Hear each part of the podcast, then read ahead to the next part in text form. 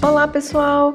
Aqui é Lígia Colares e vim convidar vocês para participar do Relampeio. O Relampeio é um festival internacional literário relâmpago que reúne autores internacionais e nacionais da literatura insólita em debates ao vivo transmitido pelo YouTube. O evento de 2022 ocorrerá dos dias 19 a 21 de agosto. Já temos confirmadas a presença de Charlie Jane Anders, Brandon Sanderson, Felipe Castilho, Eric Novello, entre muitos outros. E tudo gratuito, trilingue e com tradução simultânea. Você pode saber mais no nosso site www.relampeio.com.br e nas nossas redes sociais. Anota aí na agenda, de 19 a 21 de agosto. Encontro vocês lá.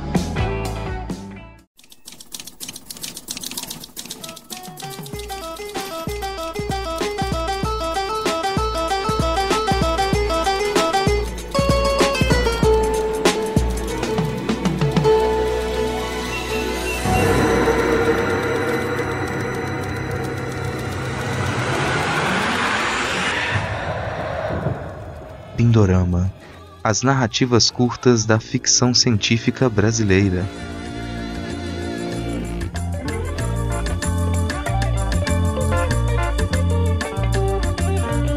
Está começando o Pindorama, nosso podcast quinzenal sobre contos de ficção especulativa nacional. Não, eu não sou o Rodrigo Hipólito, eu sou o Denis Almeida. Depois de um longo inverno, volto aqui para apurrinhar todos vocês. E hoje nós falaremos sobre o conto Livre, da Isabel de Moraes, publicado na Maçã do Amor. Eu disse nós, pois hoje eu tenho a companhia de Lígia Colares, que está aqui com vocês. Olá, Lígia. Se apresente para os nossos ouvintes. Oi, gente! Muito prazer estar aqui com vocês. Eu acho que é a primeira vez que eu participo de um Pindorama. Eu sou publicitária, trabalho com marketing literário, planejamento de divulgação. Estou muito contente de poder falar de um conto que eu gostei bastante de ler. E nós também temos a presença do nosso amigo, nosso demolidor manauara, Samuel Muca. Seja bem-vindo. Por favor, Manauara e não manauense, como hoje eu vi no Twitter as pessoas dizendo que tá tudo bem, dizer que manauense ou manauara, tanto faz. Não, não, não, não, não tem essa não, cara. Pelo amor de Deus, parem com esse negócio de manauense. Mas enfim, e aí, como estamos? Vamos lá. Então vamos embora, hein, gente? Os nossos episódios eles são divididos em três blocos. Primeiro, nós apresentamos os dados da publicação do conto, como informações sobre a autoria, quem editou, onde e quando foi publicado, como acessar o conto, que é muito importante para que vocês possam acompanhar o nosso programa, e quaisquer outros créditos do material, além de uma sinopse que não revela muito da história. No segundo bloco, nós falaremos sobre a forma do texto a estrutura da narrativa, como enquadramos o conto dentro das nossas percepções amplas de ficção especulativa. E já no terceiro bloco é onde a gente solta a coleira e nós apresentamos as nossas impressões sobre o conto, que pode ser análises mais frias ou mais quentes e percepções pessoais. Dito isso, vamos lá é, saber um pouquinho mais sobre o conto livre e sobre a sua autora.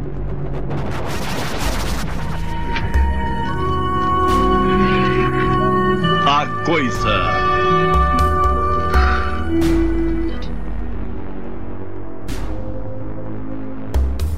Então vamos lá, no nosso primeiro bloco, nós vamos falar um pouquinho sobre as informações técnicas e a nossa pequena sinopse. Então, Lígia, fala um pouquinho sobre a nossa autora e sobre os créditos do material. Isabelle Moraes, ela é brasiliense, economista e escritora de ficção especulativa. Em 2021, publicou o Tratado sobre Tempestades e Outros Fenômenos Extraordinários de forma seriada na Letter. Com o nome de Bárbara Moraes, que é as obras que eu mais conheço dela, ela é autora de, da trilogia Anômalos, voltada para adolescentes. Pode ser encontrada indicando livros à torta e direito em suas redes sociais e em sua newsletter. O Conto Livre foi publicado no volume 4 da revista Maçã do Amor, que é um projeto organizado pela Ana Ferrari, Luísa Shade, Tatiana Luquez e Camila Paixão. Esse volume 4 tem como tema Amores Trevosos. A edição foi assinada por Luísa Shade e o projeto gráfico é de Rafael Lopes e Vitor Teixeira. A seguir você ouvirá uma sinopse do conto lido aqui pelo nosso querido Muca. Eu recomendo realmente que se você ainda não leu o conto, para agora. Lê o conto, é rapidinho, 20 minutos no máximo você lê, e volte para nos ouvir. Isso não é apenas um aviso de spoilers, mas também é um convite para que você possa aproveitar a leitura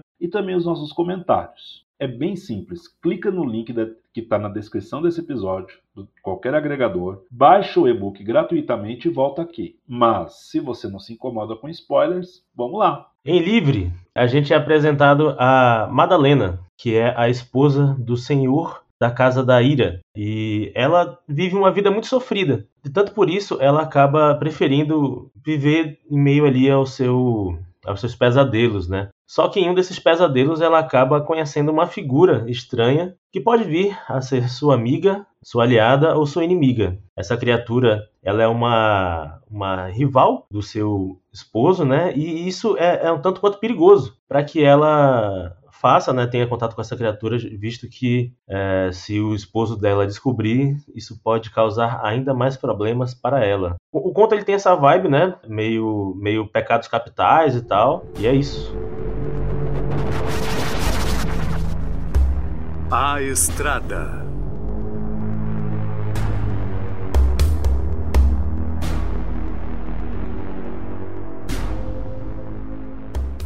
Então, agora que a gente chegou no segundo bloco, eu tenho que falar assim, para começar, eu tenho que dizer que eu gostei pra caramba. Eu gostei muito do conto, né? Bem curtinho.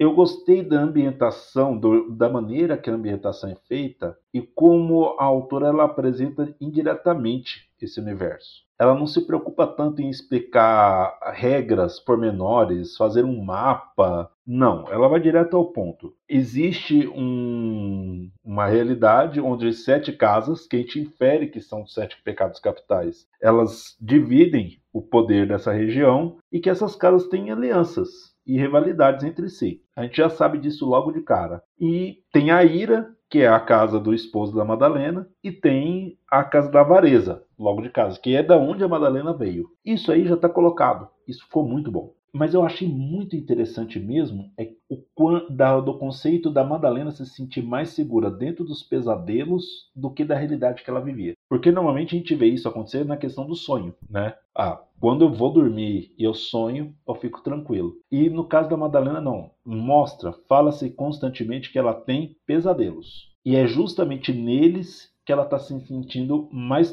protegida, mais segura. Isso vai ser desenvolvido mais tarde. Isso é muito interessante. Eu também achei interessante a maneira como o personagem Asmodeus foi apresentado. Parece aquela cena de RPG. O Muka deve saber melhor até do que eu, né? Aquela coisa, está ali no canto, aparece o personagem. É, eu gostei muito do clima de fantasia sobria, mas sem apelar para aquele óbvio, né? De batalhas, é, gente perdendo o braço, aquela coisa mais gore. E eu simplesmente eu adorei o Asmodeus se apresentando, citando Lucas capítulo 1, versículo 30, que é justamente a cena da anunciação, que ele chega e fala: Maria, cheia de graça, você está com Deus. Eu achei muito bom isso. Esse conceito de inversão, porque a gente percebe que a gente está em alguma coisa que seria o inferno, mas de repente chega o que a gente ainda não sabe, que é um arquidemônio, e cita Lucas. Isso dá um, um gancho muito interessante para mim. Isso, isso que tu falou, cara, eu, eu, concordo contigo. Eu gostei muito dessa ambientação meio gótica, né? Que dá uma, uma, uma vibe bastante gótica para o conto, assim. Por mais que, que ela não, não tenha que, que descrever muitas coisas, assim, né? Pra, pra gente sentir. Só de começar a ler, já dá para entender que, sei lá, ela tá numa numa espécie de castelo, né? Que imagino logo aquele, aquelas pedras cinzentas e tal, tudo, né? Uma, uma vibe um tanto quanto mais soturna, assim, meio sombria mesmo. Sei lá, por algum motivo eu imagino logo a Madalena também com uma maquiagem zona bem pesada, aquele. Mas eu acho que, que essa ambientação como um todo sobretudo pelo, pelo que a gente já tem desse, desse tipo de, de obra, né? Que, que, que traz pra gente um pouco essa de, de experiências pregressas que a gente tem, né? Os dois personagens que estão dentro do, do, do, conto, a gente consegue interpretar eles um pouco dessa forma. Pelo menos eu interpretei assim, né? Eu consegui visualizar bem, bem nesse, nesse estilozão gótico, né? E sobretudo pelo toda essa essas referências judaico-cristãs que ela, que ela coloca, né? Dá pra gente entender, assim, que possivelmente são sete casos, né? São, são cada um para um dos pecados capitais. A própria Asmodeus, né? Que é a rival lá, a, dona da, a senhora da Casa da Luxúria, né? Senhor da Casa da Luxúria. Eu, eu gostei muito dessa, dessa ambientação como um todo, assim. É um, é um ponto fortíssimo. Eu vou contar para vocês que eu não tenho um pouco do contexto, né, que o próprio Denis comentou. Então, o que eu sei são sete pecados capitais, quando elas alvarezas. Eu, eu fiquei, ah, ah, entendi. Não fui muito além disso. E mesmo assim, o conto funcionou bem para mim. Então, acho que isso foi legal, porque ela tem todo esse background, né, né para montar a história. Mas quem não tem, ele não, não se sente lesado, né? Outra coisa que o Denis comentou que eu curti muito também, também foi essa coisa do pesadelo muito rápido ela apresenta essa premissa, né, de que a personagem se dá bem quando ela está nos pesadelos dela. Não só a cena forte que é, você está acostumado com o pior que o mundo te oferece, né? Como também ela ela poder lidar bem com isso. Então, ao mesmo tempo, você percebe a situação trágica que ela tá e como ela é forte, no sentido, tipo, né, na necessidade pela sobrevivência, né, não que ela tenha tido muita escolha, mas de como ela é uma personagem interessante, de poder estar ali e poder se sentir bem ali. Isso passa duas mensagens bem, bem completas de uma forma muito simples. Não é bem simples a palavra que eu quero dizer, né, mas de uma forma bem, bem densa, assim. Gostei muito também de como ela coloca a narrativa. A leitura flui muito rápido, você vai se inteirando do contexto junto com o que ela vai se inteirando com o que está acontecendo naquele momento, né? Essa cena de, de conversa inicial que os dois personagens têm são muito é um contexto muito bom. Isabelle consegue fazer a cena se montar na nossa cabeça de forma muito rápida, que eu acho que é, que é muito bom também. Tem esse equilíbrio de informação. A única coisa que eu posso dizer mais pro final, sem dar spoiler, assim, é que eu senti falta de uma cena ali. Eu senti falta de saber mais. Não naquele sentido, ah, eu gostaria de um livro e tudo mais. Eu queria só me contasse só um pouquinho, só um pouquinho. Eu fiquei com a sensação de que tinha um segredo ali que é não me contarem, que não era justo não me contar, sabe? Mas eu gostei bastante de, da história e gostei bastante da narrativa. A gente pode falar spoiler já, viu, Lígia? Não tem, não tem que ter, ter dó, não. Você pode soltar os cachorros aí. Opa, a única coisa que eu senti falta mesmo foi de a Isabelle contar pra gente o, o conflito final.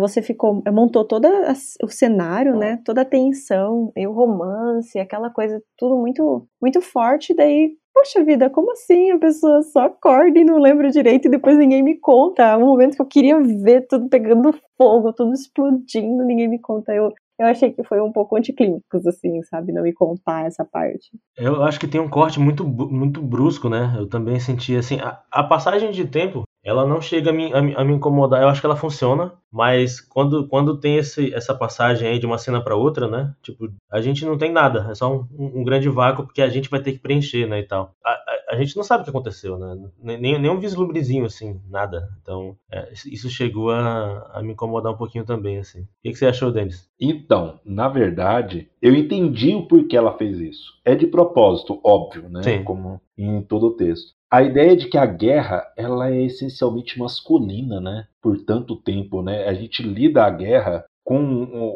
o universo do homem. Esse é um conto que a ideia do homem predador, do homem heterotop é o que menos importa. O que importa não é a jornada da luta, da, ali daquela batalha naquele instante, mas delas é, saindo daquele pesadelo como zona de conforto e podendo viver a, a realidade de maneira livre, como o título do conto diz. Ficou um pouquinho abrupto. Aí eu vou naquela carteirada velha minha. Quem leu O Tempo e o Vento, achando que vai ver a Guerra Farroupilha, tem um, um, problema sério exatamente igual. O Érico Veríssimo, de propósito, ele pula a Guerra dos Farrapos. Dentro dos 200 anos que ele conta da história do Rio Grande do Sul. Por quê? Ele foca a história nas mulheres, não nos homens. Eu senti um pouco disso, né? Não que Asmodeus seja mulher, no caso, a gente vai trabalhar isso melhor daqui a pouco, mas o Senhor da Ira, o Senhor da Casa da Ira, é o homem predador e nem o gostinho de mostrar, de dar importância para a derrota dele, a autora deu. Isso eu achei interessantíssimo. Eu, é, ele não aparece em nenhum momento, né? É, ele não aparece, ele é sempre uma lembrança. Eu posso aceitar seu argumento, mas eu acho que tinha jeitos, porque assim, querendo ou não, Sim. toda narrativa é um pouco baseada também no fato de ela aprender o próprio poder, aprender que ela também tem força. Não precisaria necessariamente ter um flash ali de memória em que ela lembra que, que conseguiu dominar o poder e tudo mais, mas para mim não é que eu senti falta necessariamente do conflito, mas eu senti falta de sentir, de, de saber desse poder dela, o quanto que ela conseguiu controlar. Porque do jeito que ficou ali para mim, claro, né? Ficou essa sensação de que, tipo, ela só conseguiu controlar tudo por causa de um surto, entende? E, e, eu queria, tipo, e, tanto que ela tava com aquele outro pesadelo dela no final e, e, não identificava ele, ela quase não lembrava de todas as coisas. E eu fiquei tipo, poxa, você tem uma personagem super bem construída, super forte, que daí no momento ela só consegue acessar o poder dela quando ela tá em, em um momento de fúria ou de desespero e depois ela quase não lembra disso. Enfim, não, não sei também, pode ter sido realmente o objetivo dela, e é interessante pensar nesse contexto de que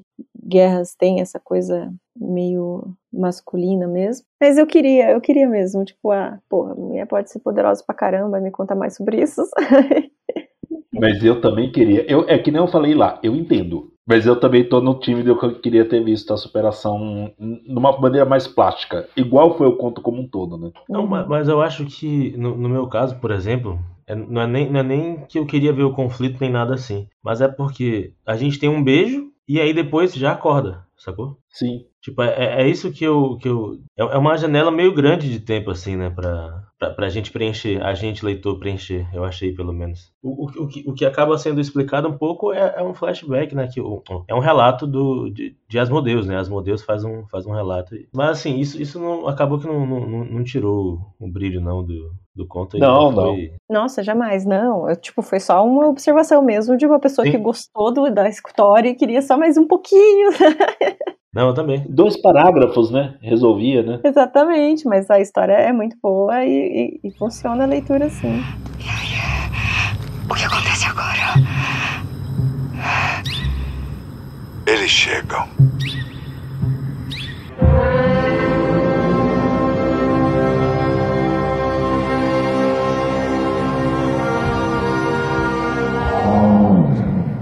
Eu gosto das histórias de fantasia como um todo, né?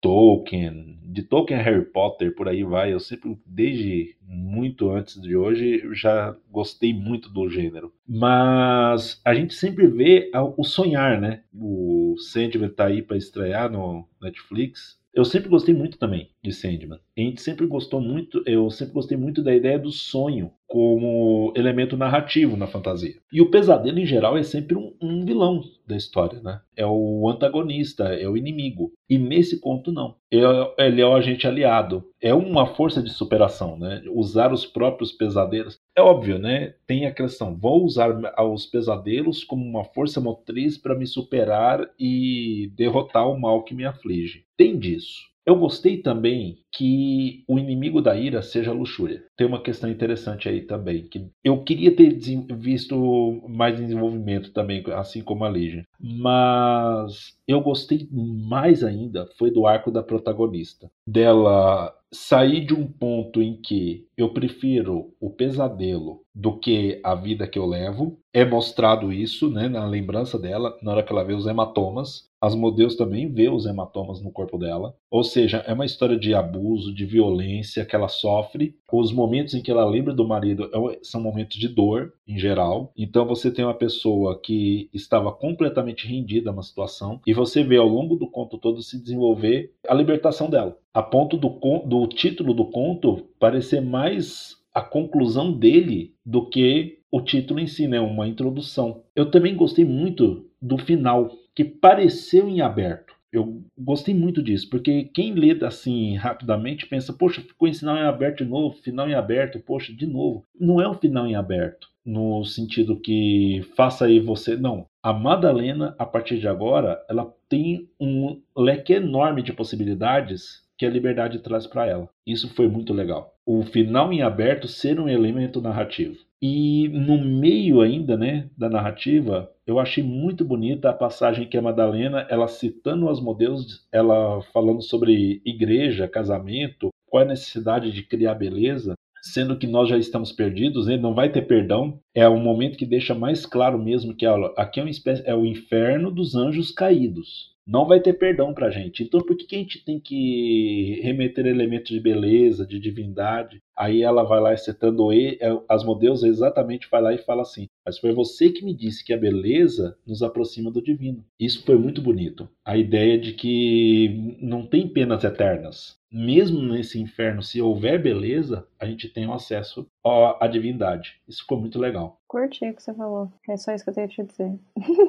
Muca, vale é. você.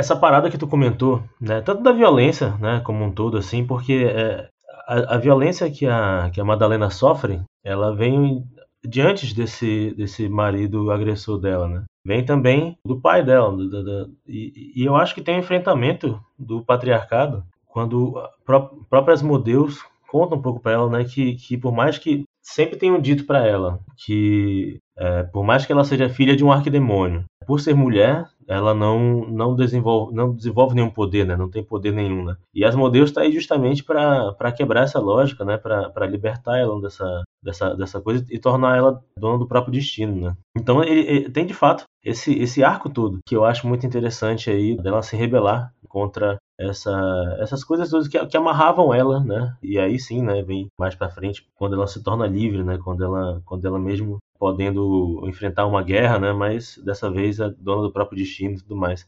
Agora sobre, sobre os pesadelos, é muito curioso isso, porque eu, eu acho que também tem um, tem um simbolismo diferente de, de que também é o pesadelo porque também são demônios, né? Então talvez talvez flerte um pouquinho mais com, com esse sombrio aí, né? Por serem, serem demônios, né? Também. Não sei, eu fiquei com, com essa impressão, assim, que poderia também ter, ter, ter um pouco mais desse sentido, assim, não se eu tenho uma, uma opinião formada ainda sobre isso, eu, tô, eu, fico pensando, né? Porque é possível que. Não sei se, se, se, o sonho de um demônio, né? Pode, pode ser um pesadelo, né? Não sei qual, qual o estilo de, de inferno, né? Sobretudo porque acho que o inferno da própria Madalena é a vida que ela leva, né? Não tem, não tem pesadelo pior do que, do que o que ela vive. E, e, e ela poder tomar, né? Tomar a forma deles e, e poder dominá-los e, e comandá-los, acho que, acho que também é um pouco, um pouco dessa parada. Eu vou aproveitar o gancho e já dizer que as modelos não chega só nessa coisa do patriarcado, tipo, ah, você tem poder sim, como a personagem, as modelos, sendo o personagem que é, também fala, tipo, que essa é uma determinação super binária sobre poder, né? Quem decidiu? E aí? Quem decide aqui agora? então, achei que colocar é, é, o personagem desse jeito. Eu, eu, gostei demais também. Pode falar, né, que ele é não binário? Sim, com certeza, por favor. Colocar um personagem não binário pra, pra falar, pô, não, mulher sem poder.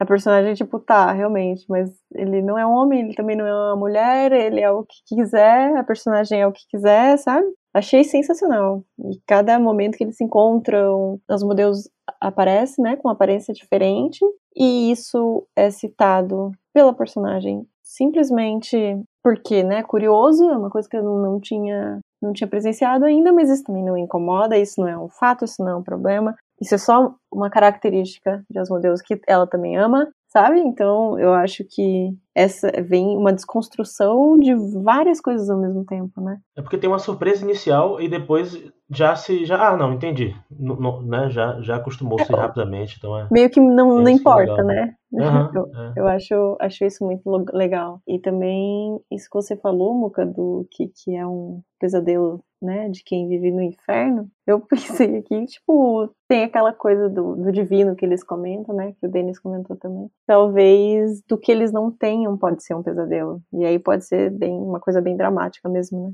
Mas imagina que não importa o inferno em que você viva literalmente assim, ainda assim é um inferno pessoal você viver com um marido que te trata como objeto e te degride qualquer coisa. Então acho que é interessante também. Ah, tem toda essa fetichização, aquela coisa da violência. Mas eu acho muito interessante. eu acho muito interessante como ela coloca todas essas coisas assim que você pode parar para pensar também, entende? Sim. Uhum. é interessante que, ao mesmo tempo que no início do conto parece que vai ser uma coisa clichê, e até brinca, né, da roupa com uma fenda, tarará, e ele mostra que ela tá muito desconfortável com aquilo, e ao mesmo tempo fala, é, é o tipo de mulher que o marido dela temeria. É interessante isso, de como o, foi fez um jogo mesmo, né, uma brincadeira dos clichês da fantasia e ao mesmo tempo desconstrói esses clichês em 10 páginas. Isso é bem legal. E dessa maneira que a Lígia falou mesmo. Ficou muito interessante essa discussão.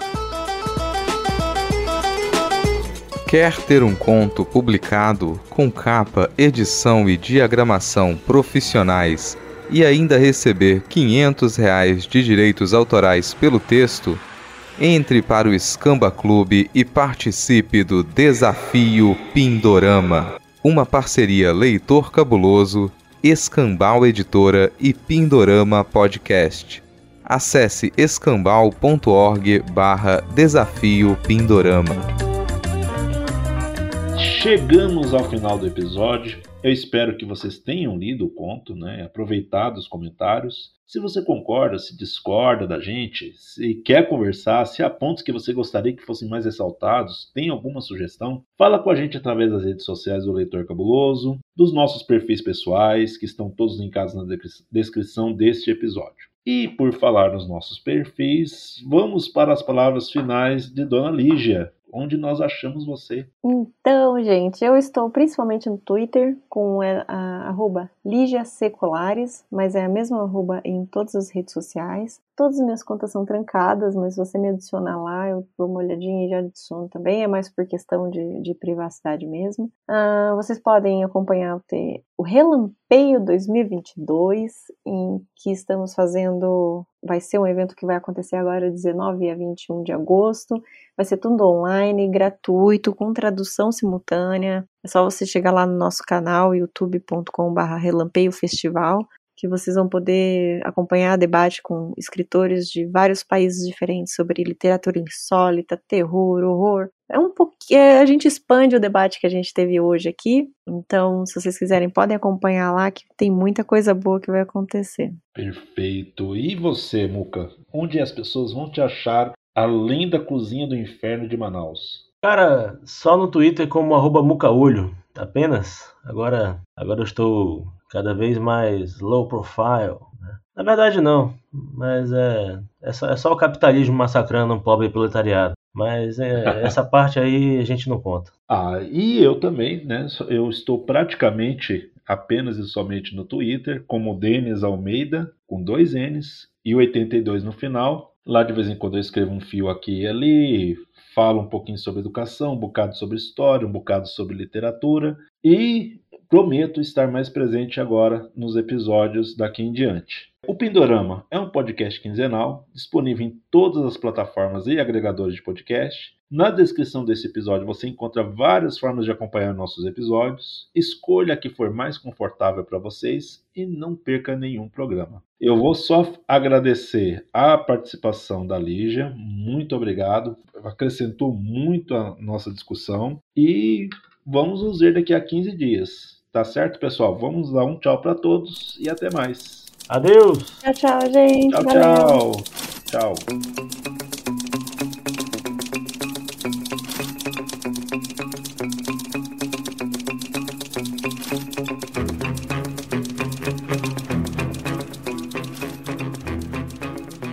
Você ouviu Pindorama, apresentação e locução Denis Almeida, Samuel Muca e Lígia Colares.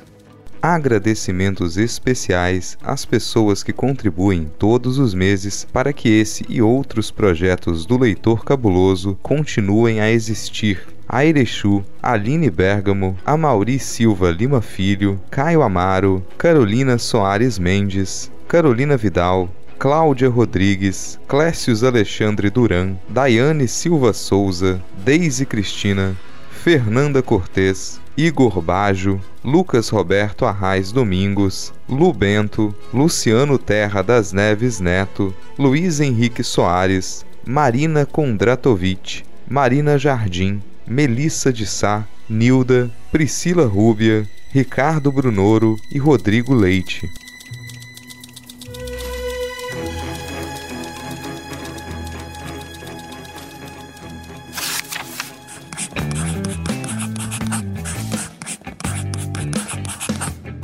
Podcast faz parte do site Leitor Cabuloso. Conheça nossos conteúdos em www.leitorcabuloso.com.br.